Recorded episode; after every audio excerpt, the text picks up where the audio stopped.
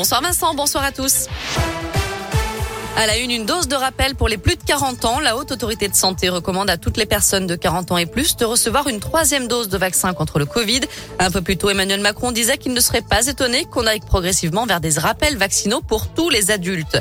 L'épidémie de Covid qui gagne du terrain dans les écoles. Plus de 500 élèves contaminés, 219 classes fermées dans l'Académie de Lyon cette semaine, 4000 à l'échelle nationale. C'est du jamais vu depuis la rentrée scolaire.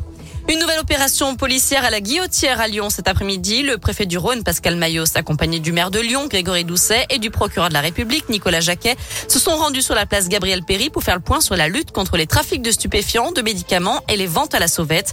Le procureur de Lyon a rappelé que toute infraction relevée donne lieu à la destruction des marchandises et ou des amendes.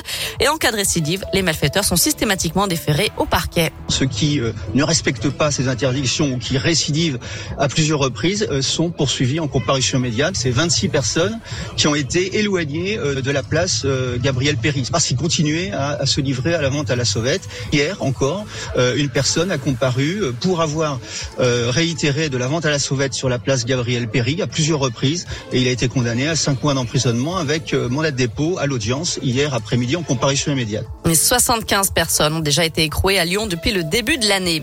Les suites de l'affaire Kera Amraoui, la femme du Lyonnais Eric Abidal demande le divorce. Dans un communiqué, elle confirme que son mari a bien entretenu une relation avec la joueuse du PSG agressée le 4 novembre. Eric Abidal serait passé aux aveux lorsque les enquêteurs ont découvert une puce à son nom dans le téléphone de la victime. L'ancien joueur de l'équipe de France et son épouse devraient être entendus prochainement. Et puis on apprend aujourd'hui que la joggeuse portée disparue en Mayenne avait passé la nuit dans la maison de sa grand-mère avant de réapparaître le lendemain dans un fast-food, affirmant avoir été enlevée et agressée. Euh, finalement, elle avait avoué avoir menti, avoir inventé toute cette histoire. On ignore si sa grand-mère était présente chez elle pendant cette nuit. Merci beaucoup Noé.